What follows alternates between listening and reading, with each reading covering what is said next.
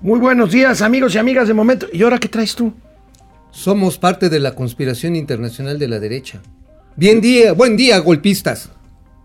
Ah, la que tiene a los niños sin. Somos sin los que estamos utilizando a los niños para demostrar que la cuarta transformación es un fiasco. Oye, pero ¿cómo le haces para convencer a un niño que, que atente o que Es conspire fácil. contra el gobierno? Es bien fácil, le niega sus oncológicos y ya con eso van y se ponen de nuestro lado.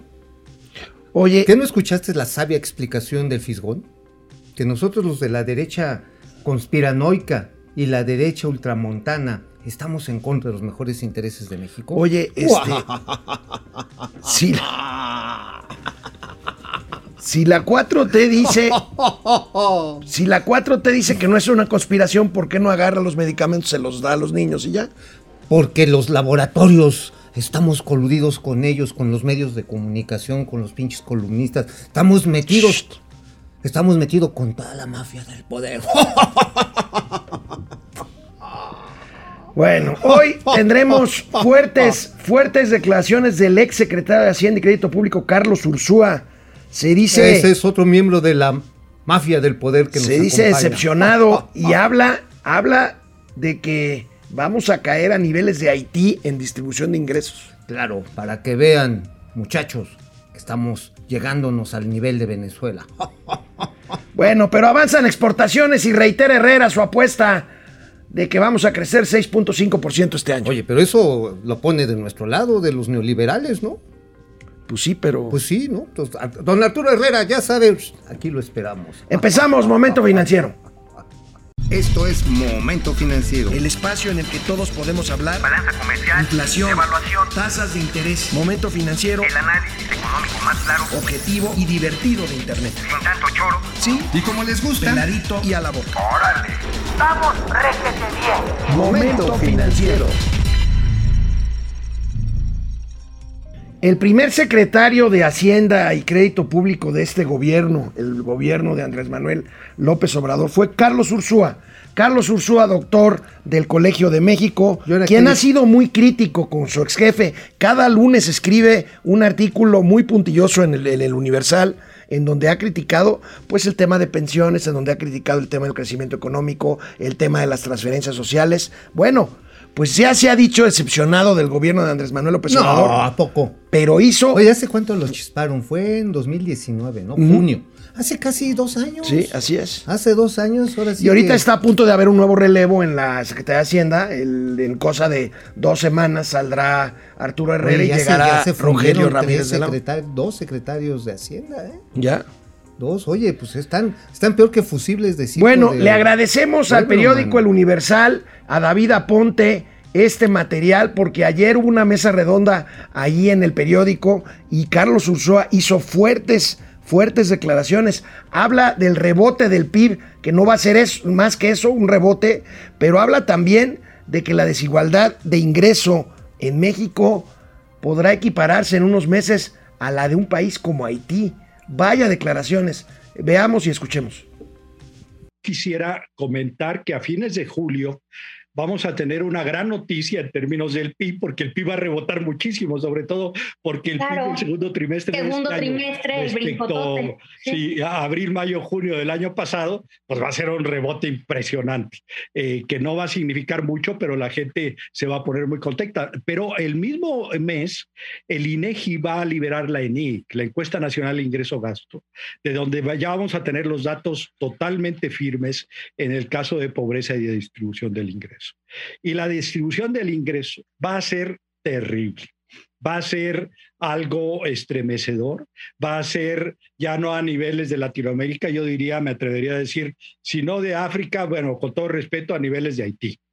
Este, a ese grado podríamos llegar. Y la pobreza, bueno, estamos hablando de que al menos unos 5 millones, eh, ahora poniéndonos optimistas, digamos 5 millones, pero llegaron a estar 10 eh, millones de personas más abajo de la línea de pobreza. Entonces estamos hablando de una situación crítica donde el presidente de alguna forma pues va a tener que hacer algo al respecto. Bueno, eh, sí, yo tuve, yo me decepcioné mucho. Eh, yo le voy a decir que yo creo que las, los programas sociales, eh, por un lado, está bien que se piense que son, que deben ser universales en términos de facilidad administrativa, pero desde mi punto de vista, si uno no tiene dinero, tiene que ser focalizados. No es posible que esta, este apoyo a los adultos mayores sea el mismo para un chamula en Chiapas al ingeniero Slim, porque el ingeniero Slim no sé si los reciba, pero él puede recibirlos. Este, creo que si no hay dinero, tiene que ser uno muy inteligente en sus programas sociales. Y el presidente no piensa así, porque él en el fondo piensa en clientela electoral antes que en otra cosa, ¿no? Este, eh, sí, yo sufrí eh, una gran decepción. Yo siempre he dicho eh, lo, públicamente que creo que fue un error, inclusive la cancelación del aeropuerto de Texcoco. A ver, dos cosas. Él se refiere, el exsecretario Ursúa, al índice de Gini, es decir, qué tan desigual es la distribución del ingreso. Es decir, en México, como hay un montón más de nuevos pobres, 12 millones para ser exactos, obviamente la concentración del ingreso se pone en los deciles más grandes. No quiere decir que los mexicanos recibamos en promedio lo mismo que los haitianos, pero la desigualdad medida con esa regla sería La va, la, compa- la va a comparar. Bueno, él, él habla de un rebote Ahora, la- espectacular en julio del PIB, Pero la porque otra- se va a comparar con una base muy baja que es el año pasado. Pero la otra es que ahí sí no se la perdono ¿A quién? al señor Ursúa. ¿Cuál? Pues no se la perdono. A ver, él es el papá de, de aquí, de mi flaca preciosa. Él fue jun- junto con este, el señor Gerardo Esquivel, quienes hicieron la gran idea de vamos a mover todo el presupuesto. ¿Y qué más nos metieron? Eh, sí, Es tu mi suegro. Es mi suegro, pero pues digo, me dejó aquí a la flaca preciosa, pero de ahí en fuera se la Ahora, zambutió a si él todos. fue, a ver, él fue el que diseñó todo esto y se fue por diferencias. Este, y, Porque le dejé- no le dejaron y- agarrar Y Gerardo Esquivel está en el Banco de México ahí tratando de arriba. justificar. Pues sí, pero tratando de justificar lo justificable. Eh, Gerardo Esquivel había dicho que, que el rebote de la inflación, más bien que el incremento de la inflación era aritmético, era un fenómeno aritmético y que se iba a bajar en abril, mayo, y era temporal. Y no, Como la vida, la vida también es temporal. Bueno. Pero bueno, mira, finalmente vamos a hacerle caso a un arrepentido, un exfuncionario arrepentido. Tiene razón, el rebote va a ser estadístico, básicamente porque nos caímos 28 pisos y habremos salido a 27, todavía nos falta uno. Es más, con medio metro es suficiente para matarte, ¿no? Ahora, ¿qué va a pasar después de que regresemos? Pues lo que vamos a regresar a esos niveles de crecimiento es una economía mucho más desigual. ¿Por qué? ¿Sabes por qué, amigo? ¿Por qué? Porque se murieron un millón doscientas mil pequeñas empresas. La clase media, la maldita, asquerosa, aspiracionista, ¿cómo más le dice? Este, Este, influenciable. influenciable, Tonta, ladina, pues. ladina, La clase DINA. media. Bueno, precisamente después del corte, después del corte, de la- inexplicablemente el presidente López Obrador sigue en su andanada en contra de la clase media, aunque ayer, después de varios minutos de darle como punching bag, dijo que sí es necesaria. Ahorita que vengamos del corte vamos pero a a ver su interés. a su interés, como él Así quiera. Eh, Sí, sí, sí, o sea, que vayamos a comulgar a las mañaneras, que este, tengamos la imagen del santo ganso sagrado en la casa. El santo granzo sagrado. Sí, entonces, que ya no dejemos de berrear por el Naim. Canal 76 de Easy, canal 168 de Total Play, Momento Financiero, Economía, Negocios y Finanzas, para que todo el mundo Hasta los derechosos. Le entiendan. Hola Internet, ¿cómo están? Depredador Mercenario, ¿cómo estás? Ayer nos tocó vacuna COVID en nuestro municipio y Ah, aún sí, con ya. algunos dolores. Qué bueno, felicidades, Depre. ¿Cuándo te toca el piquete? Para la consulta No, digo, popular. ¿En serio? ¿Te para, toca el viernes? Para la consulta, no. ¿No? Para la consulta popular no hay que olvidar que la Suprema Corte de Justicia ¿Va a ser por modificó la ¿O dónde pregunta. te va a tocar a ti? Ha- Hazle caso a Depredador Mercenario, Depre, no seas es que a mí hoy me toca. grosero. Hoy- hoy te toca piquete. Sí, sí. Uy, mm, mm. Para Está la consulta rico. popular no hay que olvidar que la Suprema Corte de Justicia modificó la pregunta. Sí, sí es cierto. Pues sí. Mike White, buenos días, saludos clase medieros desde el Estado de México. René Franco, excelente martes, abrazo a ambos. Jacob Saludos. Frías, buenos días mis queridos tío Mau y Alex. Ahora sí, el tío Mau andaba bien venenoso, el fin solo peleando con Chairos. En, en Twitter estuviste Sí, peleando me con Chairos. onda Jackie Chan. ¡Oh! Estuvo divertido porque mira, es como, como cuando agarras box de sombra. O sea, sabes que no pasa nada y este y por más que te avienten sus sus eh, venablos envenenados.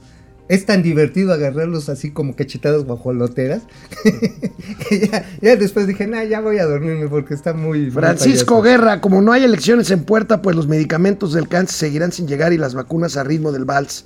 Nos surgen unas elecciones para ver si atienden esas necesidades. Híjole. Híjole, ¿sabes qué? Yo estoy de acuerdo con Javier Tejado Donde, que hoy escribe en el Universal una columna muy sensata, que no nos conviene meternos a la revocación de mandato el año que viene. No, pues claro que no. No, pues no. No es porque, con todo respeto, no es porque lo diga don Javier, eso es obvio. De, Pues lo claro que pasa es que- fue una necedad del presidente de la Pues no nos República. conviene a nadie.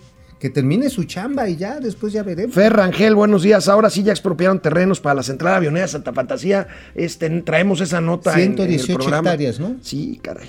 Tavo Rivera desde Mexicali, excelente día para todos. Bueno, pues vamos este, de regreso a la tele. Tenemos. Vamos a la telera. Vamos a la telera. Aquí regresamos. Aguántense. Bueno, pues veamos esto que dijo ayer después de estar como 15 minutos echándonos. Bueno, somos clase media, ¿verdad? O nos va, o no- nos va a decir Viri, Díaz- Viri Ríos que no. Que es una, yo según creo que Viri Díaz, Viri Díaz o Ríos. Ríos. Somos parte del infelizaje. Del infelizaje. Bueno, De la perrada. esto dice, e insiste, el presidente López Obrador sobre la clase media. Por eso vamos a formar una clase media fraterna, humana,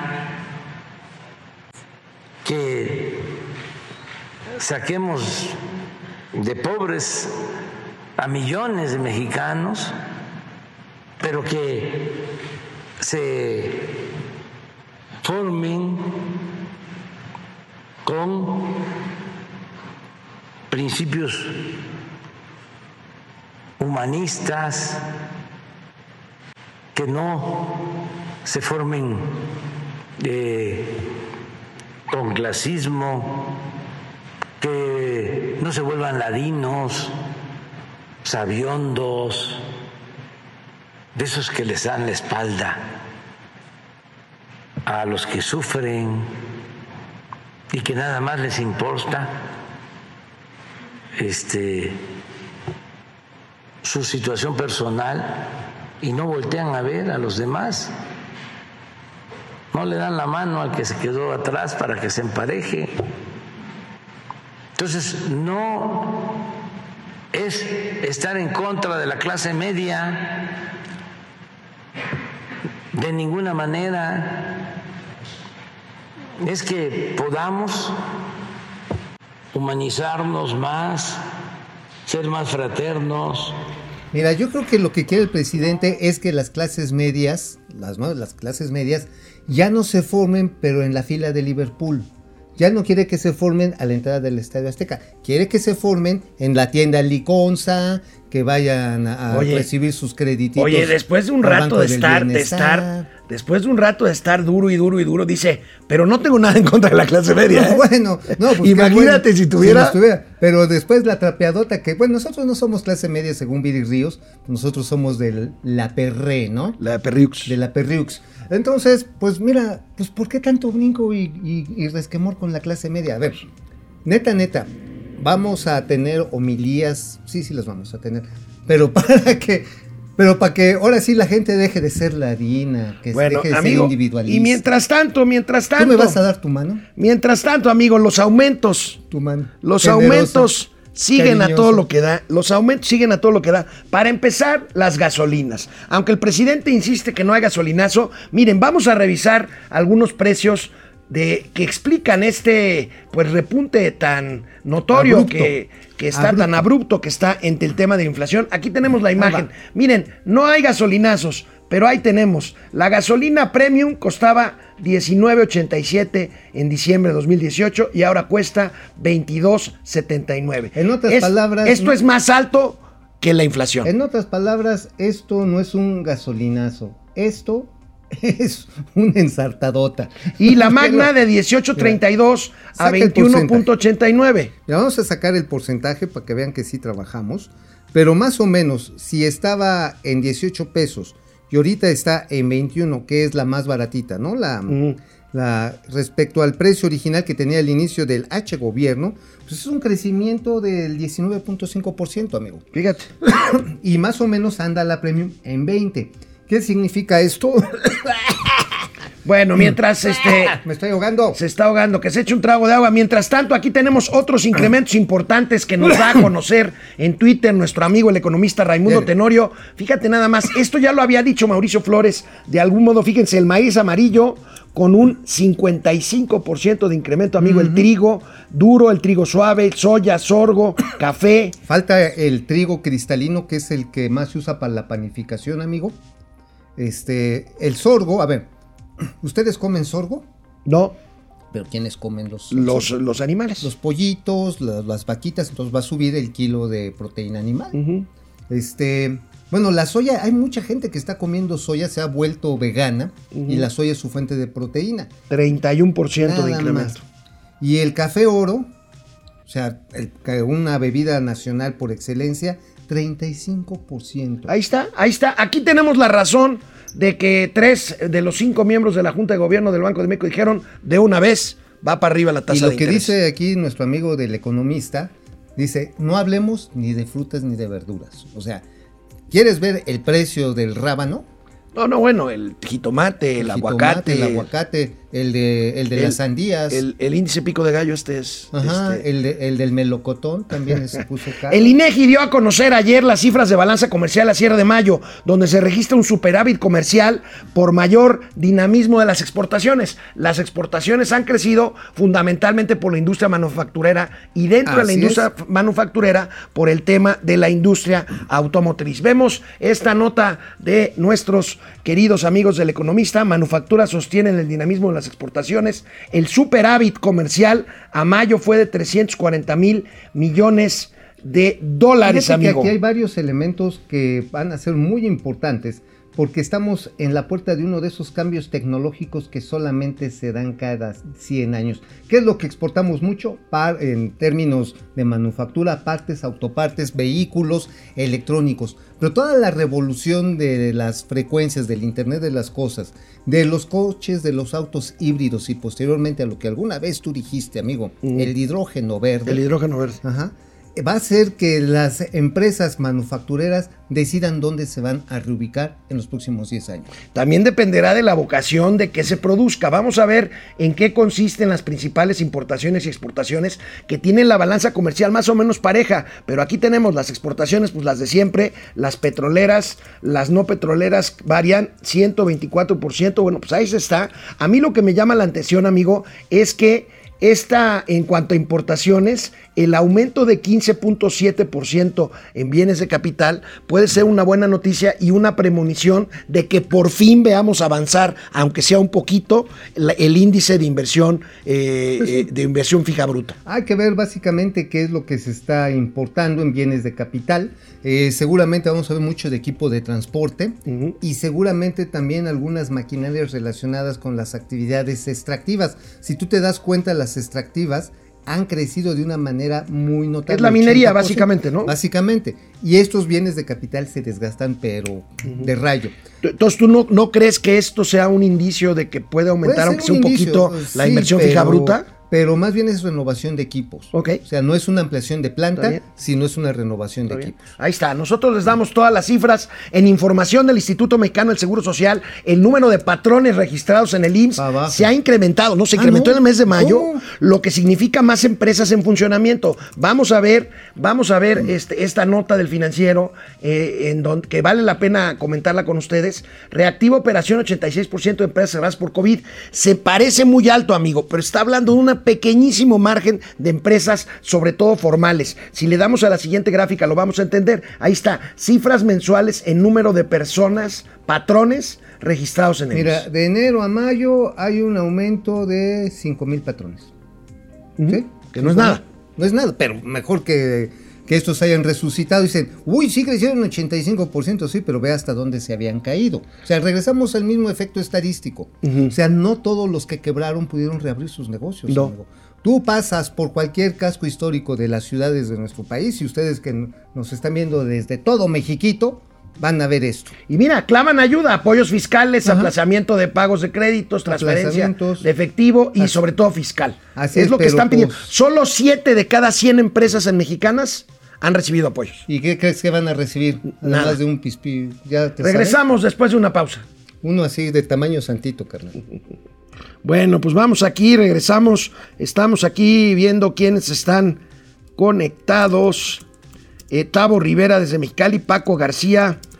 Se tiene un estimado de los empleos perdidos en las empresas farmacéuticas por la ocurrencia de, co- de comprar en forma consolidada. Es buena Es pregunta. probable que, bueno, no sé, no tengo el dato. Hay que conseguirlo, Ay, pero sí, el- hay empleos Pero perdidos. el hecho es que era la industria que mejor pagaba, ¿eh? De las manufactureras tenía tres veces el salario promedio más alto que lo que registraban en el que IMSS. tampoco tomaron en cuenta a la hora de darles en la madre. No, ¿para qué? Pinches Pili, neoliberales. Pili se Sainz, buenos días, es martes, casi quincena. Ahora los enfermos de cáncer están contra la 4T. Ya no encuentran la forma de seguir haciendo circo. Esto es una pena, es una verdadera pena. ¿Cuál? Ah, eh, Lo del, lo- lo del tema de que los enfermos de cáncer están conspirando contra el gobierno. Es una locura, ¿no? Es una locura. Pero mira, más que una locura, bueno, ahorita estamos en internet, sí puedo decir majaderías, ¿no? Sí. Es una pendejada. Pues sí.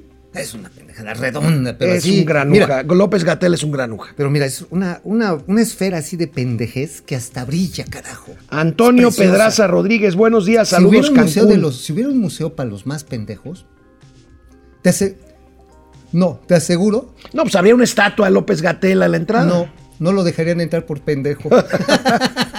Está bien. A la pregunta de momento financiero, a mí no me falló la 4T, nunca esperé nada de ellos y aún así lograron decepcionar. Híjole, qué Oh, qué terrible. duro, es que qué hace duro. rato comentábamos justamente eso.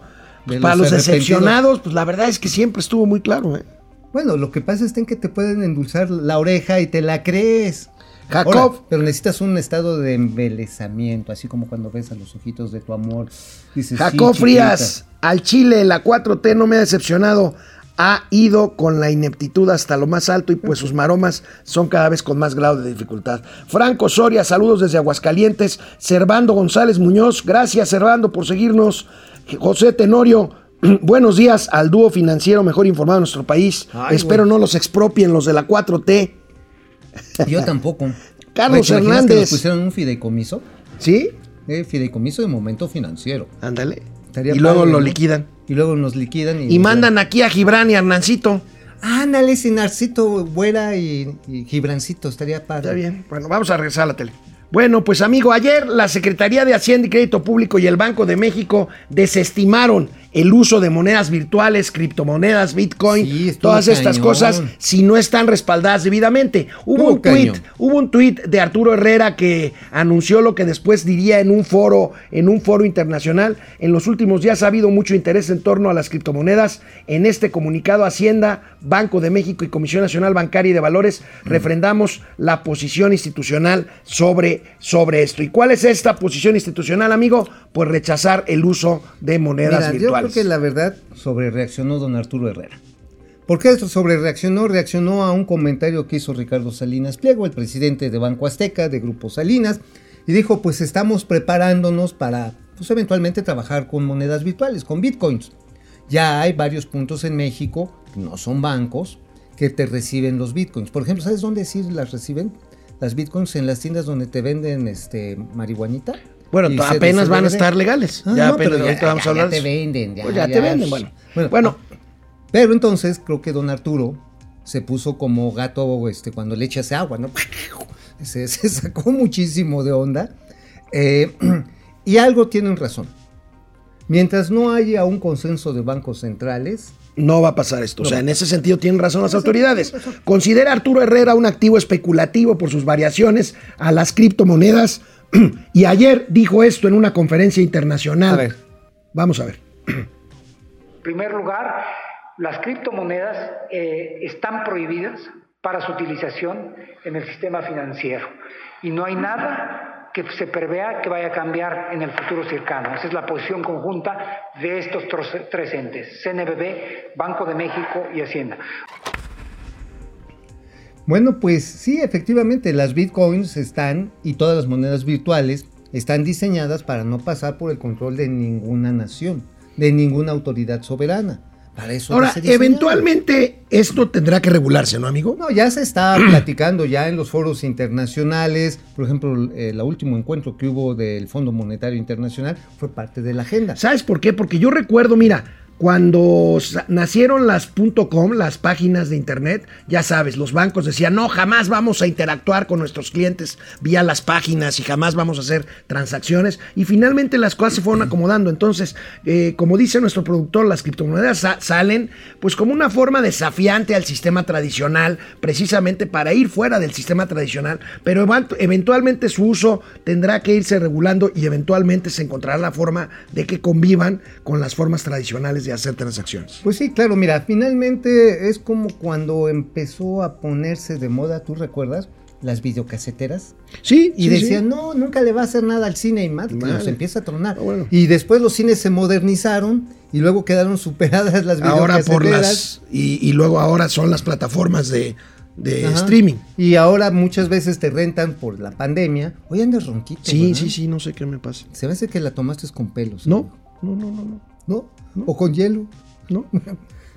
Haz un buche, por favor. Bueno, Estamos, andamos roncos. Ahora, lo que sí es un hecho, y aquí lo hemos dicho en momento financiero, es que mientras no cuenten con respaldo de bancos centrales, nosotros no podemos recomendar el No. uso, el uso Yo de sí soy como mi tía Cuquita, neta. O sea, si vas a meter una lana a riesgo, pues ves segmentando qué tanto riesgo quieres. O sea, ¿lo quieres de este tamaño o lo quieres así? Entonces, si quieres arriesgarte en la especulacha del Bitcoin, pues agarras el Bitcoin pues, por la base, ¿no? En el precio más bajo. Digo, si lo encuentras en ese momento. Bueno. Y ya después, si quieres diversificar, yo diría, pon otra parte de tu lana en activos seguros, que estén respaldados por bancos Claro. centrales. Bueno, cambiando de tema, finalmente, tras dos meses de ausencia, a partir de que se cayó, casi dos meses, a partir de que se cayó el tramo este, eh, pues eh, terrible de la línea 12 del metro, ayer finalmente revelaron, no, relevaron.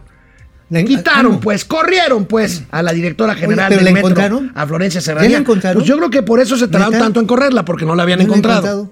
Sí, pues que ella nada más era directora. ¿Quién sabe dónde Aquí, diablos aquí Claudia Sheinbaum se la llevó de las orejas, la puso detrás de ella, junto con el nuevo director del metro, y así lo anunció.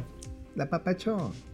El día de hoy eh, queremos agradecerle todo su empeño y trabajo a la doctora Florencia Serranía, directora del Metro de la Ciudad de México, del Sistema de Transporte Colectivo Metro. Este esfuerzo y empeño que ha puesto en el Metro de la Ciudad de México y a partir del el día de hoy toma posesión de la dirección del Sistema de Transporte Colectivo Metro el ingeniero Guillermo Calderón Aguilera.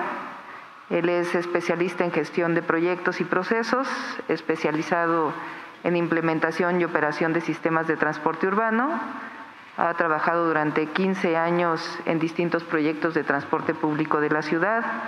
Él entró al gobierno de la Ciudad de México cuando fui secretaria de Medio Ambiente, eh, como director general de gestión de riesgos y después como director de Metrobús.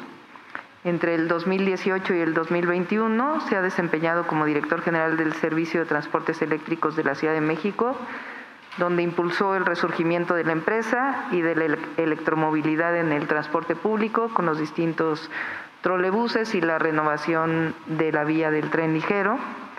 Destaca su actividad profesional al haber sido director general de Metrobús por más de 13 años eh, y algunas otras acciones que ha desempeñado. Es un eh, servidor público honesto que va a estar hoy al frente del sistema de transporte colectivo Metro. Oye, realmente la pandrocracia, este, sí resulta muy nociva para este país, pero además hasta la despiden con, con aplausos, ¿no? Bueno, pues dijo que le, agra- agradeció trabajo. su gran trabajo, que no sé cuál sea, pero bueno. No, a ver, a ver. Darle en la madre a una línea del metro es un gran trabajo. O sea, no cualquiera. O sea, a ver. bueno, bueno, a ver, déjame tocó- ser abogado del diablo, no fue ella. O sea, Pero se hizo pato. Ella nomás es la directora del metro. Ok, ella nada más es la directora. Bueno, y a pesar de todas las señales y El no- señales parece que el nuevo titular del metro, Guillermo Calderón, trae experiencia en eh, políticas de transporte público. Dirigió durante varios años, 11 años, Los 13 trolebuses, años, ¿no? el Metrobús. El El, Metrobús. Metrobús. dirigió los trolebuses. Y bueno, ahora anuncia una eh, rehabilitación completa, la línea 1, la principal, la primera, la más vieja del sistema de transporte ¿De dónde a dónde va? La que va de Pantitlán a Observatorio. Eso La Rosa. Toño. Y este, y vaya, una inversión de más de 30 mil millones de pesos para verdaderamente. Entonces tú sí vas a La Rosa. Volverla a hacer. Yo usé muchas veces, he usado muchas veces esa, Rosa. esa, esa línea, este, esa línea, un número uno. Número uno. la Número uno. número uno. La número dos, ¿cuál es? La número dos es la azul, la que va de cuatro caminos a Tasqueña. Eso, Atasqueña. Oye, pero, este, sí, sí, es cierto, Atasqueña. Yo he ido también mucho por ahí. Este, la cuestión está en que el metro se ha caído a pedazos. Sí. A ver, ¿cuánto dinero requiere? No lo podemos decir. Yo, no, yo nada más te voy a decir una cosa. A. Yo, yo, fíjate, yo trabajé en el área de comunicación del, del- del gobierno de la Ciudad de México hace 33 años. En ese entonces, el metro de la Ciudad de México era considerado el más bonito y el más limpio del mundo. Hoy, después de cuántos años de izquierda? 33. No, ah, de, de- de izquierda, 25. Después de 25 años tenemos que la pandrocracia lo logró. Le dieron la torre al sistema de transporte colectivo más bonito y de los más eficientes del mundo. Bueno, una nota interesante después del corte, ya vamos a ir al corte, ¿verdad? Después del corte, después del corte, el gobernador saliente de Querétaro, Francisco Domínguez, panista. Panucho. Oye, se destapó Por- para la 2024, para ya, ya ten 2024. ganas, ya están todo el mundo afilando el Porque machete, yo no vamos. recuerdo un anuncio de un gobernador en redes sociales presumiendo que deja su estado con deuda cero. Cero. Esta es una buena nota. ¿La podemos ver todavía o ya no nos da tiempo? Mejor regresando, ¿no? Regresando de la pausa, canal 76 de Easy, canal 168 Total Play, momento financiero, economía, negocio y finanzas para que todo el mundo Hasta los endeudados. le entiendan. Hola, hola, Internet de nuevo. Carlos Hernández nos dice pituco y petaco de las finanzas. Francisco Guerra, Las, las urracas parlanchinas. las urracas parlanchinas. Eh, Francisco Guerra. taco. El problema real del presidente con la clase media es que tomamos decisiones informadas, porque si vienen a, si vienen a la puerta ofreciendo su populismo, este, bueno, pues tú ya lo contaste en Twitter, Sí, yo, yo también lo puedo contar, llegaron a la casa de ustedes a invitar a participar en la consulta esta de los expresidentes y pues la respuesta es, lo siento, nosotros colaboramos con lo que es de a de veras, con esas payasadas no colaboramos. Órale, así cachetada guajolotera. Y fíjate que ayer todavía había esta muchacha del INE, pues ahí haciendo su chamba, ni modo. No, no, ellos no tienen la culpa. No, pues no, los tienen, pues ahora sí, cumpliendo un capricho. Pues sí, porque es un mandato, la, la- la consulta es un mandato que el INE tiene que cumplir. Pero que sale de un capricho. sí, claro que sale. Porque además es falaz. Ahí está este Mario Delgado y toda la flota. No, ahora sí, contra los expresidentes. Güey, no dice eso, la mendiga pregunta. Es más, unos amigos en Twitter, ¿sabes qué preguntaban? Oigan, ¿y no sería así como que para que pudiéramos participar y también echársela al actual presidente? Pues aunque se la echen, simple y sencillamente la ley no se consulta. la ley se aplica. Así se aplica. Punto. Juan Rentería, saludos a Pomponio y Kícaro de las finanzas. Juan Ramón, no, buen día. Ari Loe, buen día, Master, ya listos, gracias. Rico González, Gracias, buen gracias. día. Comunidad Financiera, Maribel Montes de Oca desde Catepec, un saludo hasta Catepec. Miguel, Miguel Martínez, saludos Tommy Jerry de las finanzas. Saludos. Jordi Manuel Romero Castillo, saludos Dablir Gilmour y Roger Waters de las finanzas. ya nos habían dicho. chido. Híjole, aquí sí ya nos dieron en la torre con ver. edad. Francisco García, buen día. Quetzalcoatl y Culculcán de las finanzas. Sa- Chacmol. ¿Sabías que pareces, sabes, de repente cuando vienes aquí crudito, pareces un idolito recién desenterrado? Sí, no, todo tierroso, así. ay, ay, no, qué feo. Pero mira, crudo, pero bien tieso. Ay, ay, ay, Leti Velázquez, buenos días. Así ah, como qué filete de tres. coraje con el doctor Muer- Muerte. Sí, qué Maldito. cosa. Bueno, Tarugo. vamos a, vamos a la tele. Vamos a la tele. El gobernador saliente de Querétaro, Francisco Domínguez, será revela- relevado en unos cuantos meses por Marco Cortés, también panista. Hizo ayer un anuncio singular en sus cuentas de redes sociales. Veamos. Así, viene. Queretanas y queretanos, hoy 28 de junio del 2021, la deuda heredada al inicio de la presente administración por 1.144 millones de pesos está pagada al 100%. Querétaro será una de las dos únicas entidades federativas del país con deuda cero bancaria. Lo hicimos sin detener el gasto en obras y acciones, sin contratar deuda pública adicional, sin subir un solo peso de impuestos. Hoy las finanzas públicas de Querétaro son sanas, con el mejor modelo de seguridad y justicia en el país, con el liderazgo en la generación de empleos bien pagados, con un hospital general que nos ubica como referente nacional en salud pública. Seguiremos trabajando para consolidar a Querétaro como orgullo de México. Es un, es un destape, amigo. En- Pues no, rumbo mira, a lo mejor 24. sí tiene ganas. O sea, es un orgullo de México. Mira, hizo una buena chamba como gobernador. No, mira, lo que pasa es que, amigo, yo, No, es que ya no le alcanza. amigo, en Querétaro, yo, yo siempre te lo he dicho, en privado y aquí enfrente de las cámaras. Querétaro y Aguascalientes, por ejemplo, son unos buenos ejemplos en donde a pesar de que haya gobernadores de uno o de otro partido, hay una vocación, hay una estrategia de largo plazo, hay la apuesta por ciertos sectores productivos, se alinean con las universidades para que produzcan profesionistas y ahí está el resultado. Son entidades que crecen al doble y a veces hasta el triple del promedio nacional. Son muy buenos ejemplos de lo que se debe de hacer. Ya entiendo por qué siempre quieres ir a Querétaro. No, no, Querétaro me encanta, pero no, no, no. Sí, vas a Querétaro, ¿no? ¿Sí o no? Sí, pues ya de una vez, de una vez, ya de acuates, ¿no? y pues de una vez. Pues este, ahí de Santiago. de ahí Santiago, de Santiago. Ahí también queda bien. Oye, Bueno, oye, el secretario de oye, Hacienda nada, le dio. nada más, nada más. Le hizo ¿Sabes por qué segunda. no le va a alcanzar? ¿Por qué? Pancho Pantera. ¿Para qué? ¿Para el Villa. 24? Sí, a ver, faltan tres años.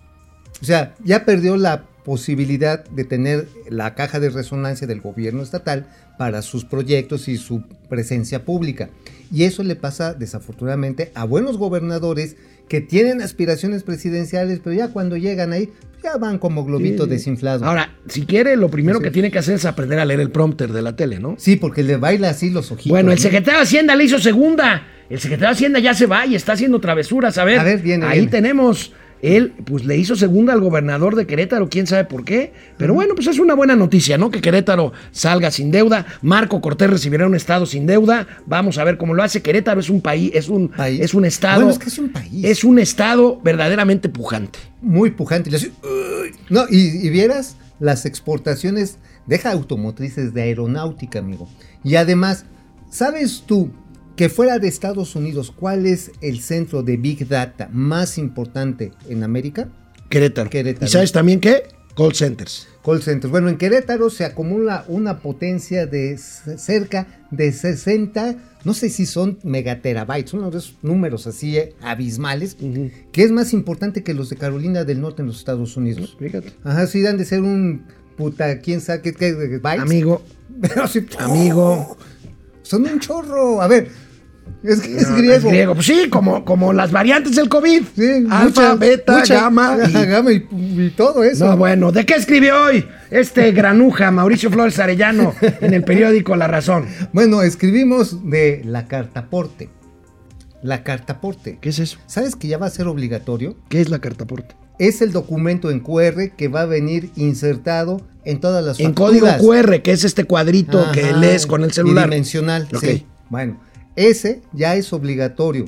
A partir del primero de junio de este año ya se empieza a aplicar, pero a partir del primero de enero va a ser un documento indispensable para todo el transporte de mercancías, carnal. O sea, va a ir pegado. Cuando emites una CDFI, ¿Qué es una CDF, amigo? Es que- una factura. Cuando emites tu factura, Es que, digo, emites una factura que- a través de la plataforma eh, informática Electrónica. del SAT. Pum, lo metes. Ahí te van a dar tus, tu, este, tu código QR cuando se trate de servicios de transporte. Y sabes qué, si te agarran y la información que no viene coincide con la factura. te incautan la mercancía. Ah, mira, pues eso es bueno. Ah, Muy bueno. Mira, a ver, contra los piratas, los que andan robando, lo- andan vendiendo lo de Roberto, para atorar a buena parte de los piratas grandotes, sirve. Ahora, Qué buena noticia. ahora, que la maña se da muchas mañas, sí. ¿Sabes por qué? Mira, hay tres niveles de inspección de gobierno, amigo. O sea, llegan con la pistola, así los de la Guardia Nacional te acercan la fusca, ¿no? ¿Tú qué haces cuando ves la fusca? Amigo, amigo. Sí, te- o sea, digo, la Amigo, fusca amigo, electrónica. no, no, no, no, Ajá. yo soy un hombre La de paz. información que agarran, ahí va a ser destino, origen, nombre del chofer y también las placas que contienen es una- tipo de mercancía. Esa es una gran noticia. De, Es una muy buena es una gran noticia. noticia de control. Disminuirá también los robos, los robos en carretera.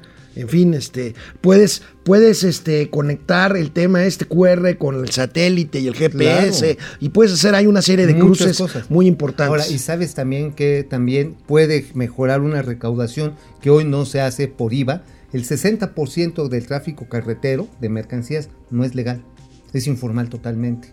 Y esperan que puedan recaudar cuando se tengan que regularizar los señores de la camioneta y el camioncito, el hombre y la de Redilas. Y la de Redilas, 162 Qué bueno, mil qué buena noticia. Pero Mauricio. Flores trae más información fresca sobre el caos, el caos del proceso de adjudicación de medicamentos vía la UNOPS. Este, este proceso, bueno, este, esta tragedia que provocó el gobierno actual, que hizo que muchos pacientes mexicanos se quedaran sin medicamentos durante por lo menos lo que va del año, amigo. Nada más, bueno, nada más, no, realmente el desastre que traemos empieza a ser crisis desde el año pasado, porque todavía en el 19 pues estaban los remanentes de medicamentos que se compraron por última vez en la compra consolidada que hacía el Seguro Social.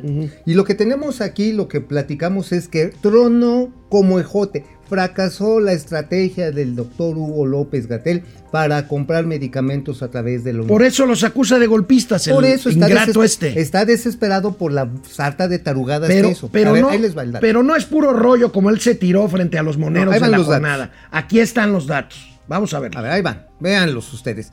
Primero no fue una licitación internacional. Tengan para que aprendan. El 99.5% de las piezas compradas, que lo ven en la columna de la izquierda, eh, casi al final, son de empresas que están asentadas en México. O sea, no, o sea, no juegues. O sea, el 90% de las compras la hicieron en México. 99. 90, 99. Y se supone que PISA, una empresa mexicana, tiene en existencia o tiene la posibilidad de fabricar los medicamentos oncológicos que están faltando. planta. Que están faltando. Es porque el gobierno no se los quiere comprar a Es ellos. más, no le compró una sola pieza, una cajita, no le compró nada en esta licitación. A pesar de que se presentaron, dijeron, no te compramos. Oye, eso es ilegal, ¿eh? Claro que es Eso ilegal. es ilegal. Van a, seguramente se va a meter esto en Pero aquí siempre lo hemos dicho. ¿Por qué cambiar al cambiar de caballo mientras vas a, A ver, toda otra velocidad? vez échenme el cuadrito, Pueden, por favor. pueden A ver, rápidamente. Fueron 275 claves de 600 que licitaron este fin de semana.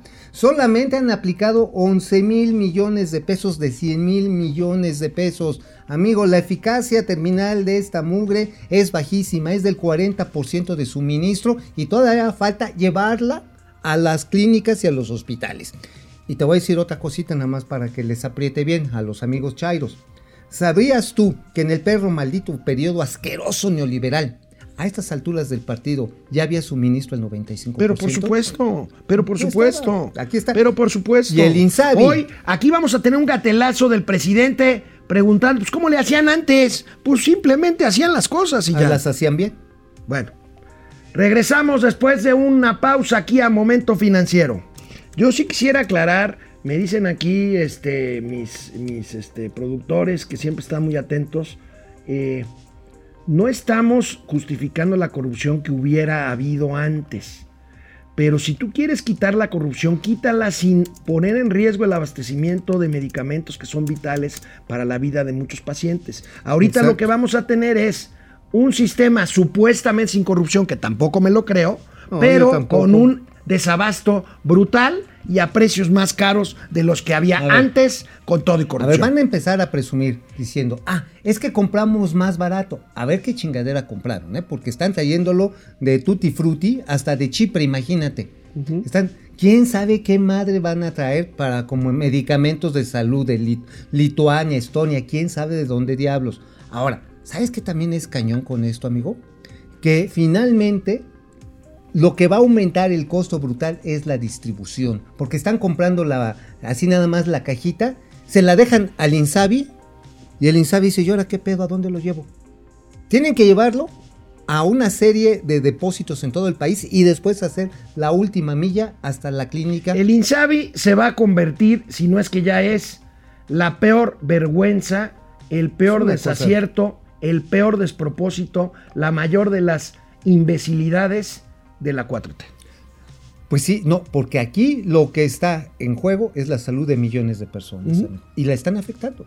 1.603 niños de cáncer que no deben haber muerto precisamente por las tontejadas que se han hecho en la compra de medicamentos. Juan Rentería, saludos a Pomponio y Kícaro de las Finanzas. Andrea Méndez, buenos días, Alex y el señor del Monopoly. Eso, Mr. Monopoly, vamos a traer ya. Es que ya se cepillaron a- al senador Guadaña, caray. Sí, pues sí, le ganaron. ya Sí, le sí, ganaron, sí, entonces sí, vamos. sí, sí. Le Entonces dieron vamos a pasos tener. tunas. Bueno,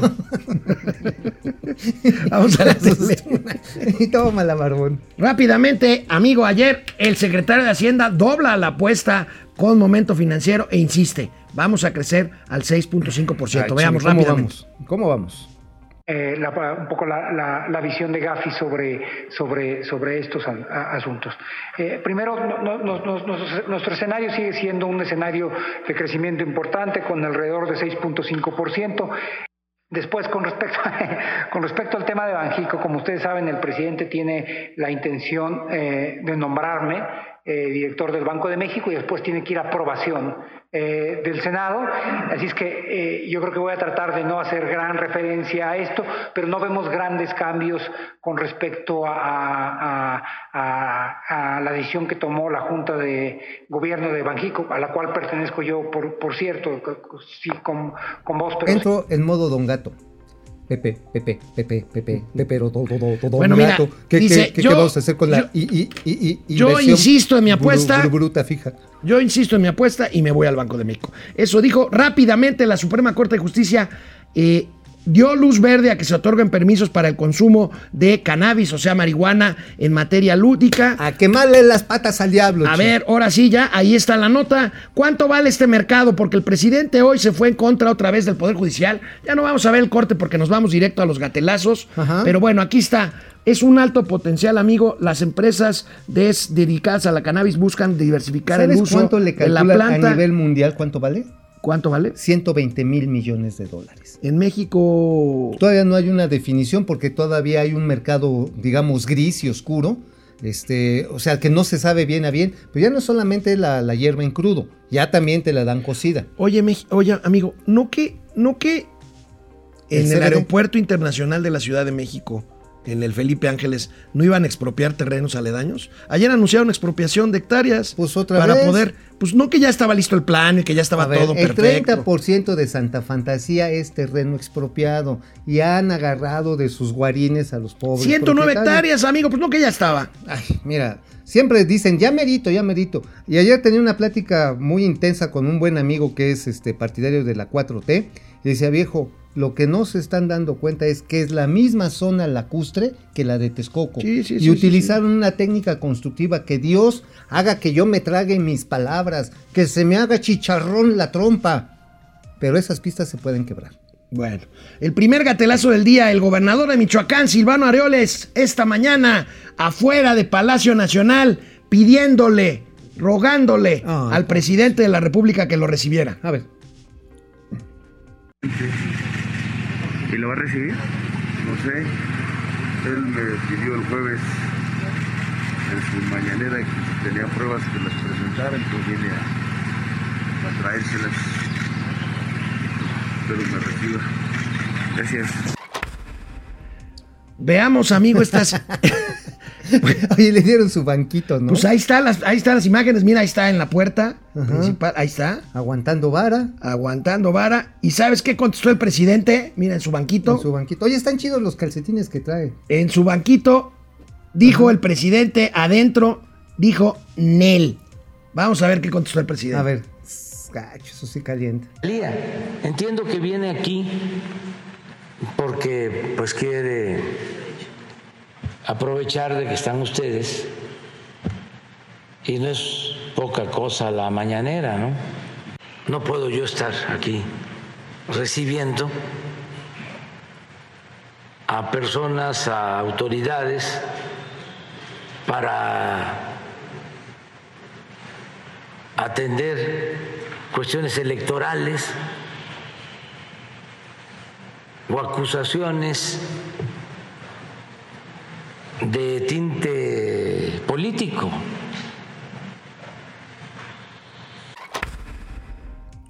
Oye, él decía el presidente que, este, que él sí se metía en el proceso electoral, ¿no? Pero ahora que llega el Silvano Aureoles a decirle, oye, es que se metió el narco en las elecciones allá en mi tierra, el presidente dice, no, ese no es asunto mío, échaselo al INE. Ahora, échaselo". déjenme un poco, darles un poco de contexto. Es un gatelazo, pues por la imagen, siempre un gobernador ahí afuera del Palacio Nacional pidiendo entrar, pues como que, digo, Lo es, están es- basureando. Es, es gateliano. Lo están basureando. El contexto es el siguiente. Recuerden que Silvano Aureoles, que está a punto de terminar su periodo como gobernador en el estado de Michoacán, acusó a Morena de ser un narcopartido y de haber ganado las elecciones por eh, motivo del crimen organizado allá. que su- presionó a los ciudadanos el- y los obligó el- a incluso el los candidatos a bajarse. El presidente de le pidió pruebas y el gobernador Silvano Aureoles dice que trae ahí pruebas que él solo le puede mostrar al presidente por asuntos de seguridad estatal y nacional. Y el presidente, pues de plano lo bateó. Lo bateó, entonces dicen, no, no es mi asunto. Pues por supuesto que el presidente no le va a hacer caso. ¿Y sabes qué es una lástima? Que si el crimen organizado se ha apropiado de buena parte de Michoacán. O sea, ahí les va. ¿Sabías tú que, por ejemplo, las tiendas de abarrotes, los distribuidores de abarrotes, ya no están yendo a esas zonas de Michoacán?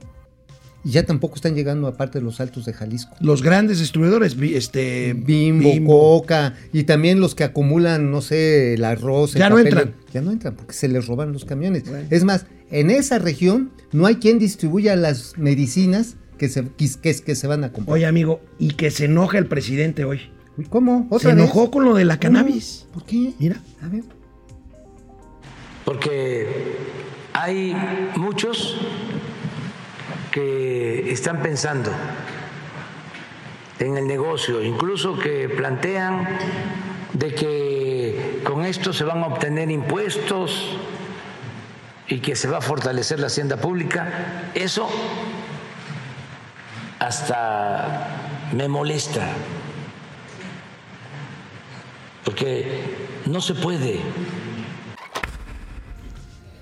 La única droga válida es la mañanera. Por supuesto, ya con eso sales bien puesto, carnal.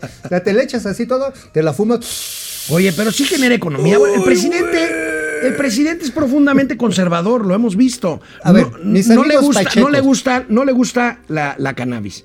No le gusta el aborto, no le gusta Las feministas. las feministas, no le gustan los matrimonios este, eh, homoparenta- ajá, los- homoparentales, hom- ¿no? homoparentales, este, igualitarios, perdón, Ajá. la paternidad homoparental, perdón por la, la redundancia. confusión. Este, en fin, este es un hombre profundamente tradicionista. A ver, todos mis amigos de intelectuales de la izquierda y pachecos y no, sí, vamos a llegar, va a haber más promoción del arte. Tomen. Oye, amigo, y el último gatelazo del día risa. sobre los medicamentos, este tema tan triste. El presidente asegura que es que es que son re difíciles de conseguir, ver, manito. ¿Cómo? ¿Cómo, carnal? A ver. Sí, se está este, distribuyendo, están llegando, pero antes yo no sé cómo le hacían, porque no había abasto o O te ponemos al baboso de Hugo López Gatel a comprarlas. O sea, antes yo no sé cómo le hacían, pues compraban. lo organizaban bien, lo hacía el Seguro Social. no y si había, insisto, si había corrupción, que la arregle el presidente, pero que no deje sin medicinas. A ver, señor presidente, señor López Gatel, explíquele al papá de un niño que se está muriendo ver, de cáncer el argumento que está usted quitando la En la corrupción. explicación de nuestro prócer, líder formador de las nuevas generaciones de Morena, el Fisgón, porque él es el jefe de la unidad, de la, de la Secretaría del Chayote. ¿Sabes qué dice? Que realmente se trata de un complot de la, de la derecha internacional, don Mr. Monopoly, y por otro lado, los laboratorios que... Vamos a hacer que fracase el gobierno. y los, y los niños muertos son daños colaterales. Mm, pues mira, alguien se tiene que sacrificar No, no. por la cuarta es transformación. inaceptable. Claro, inaceptable ahí y fuera de es, broma. Ya es. Nos vemos mañana. es. ¿Qué les preocupa? Están muertos, dijo Gatel.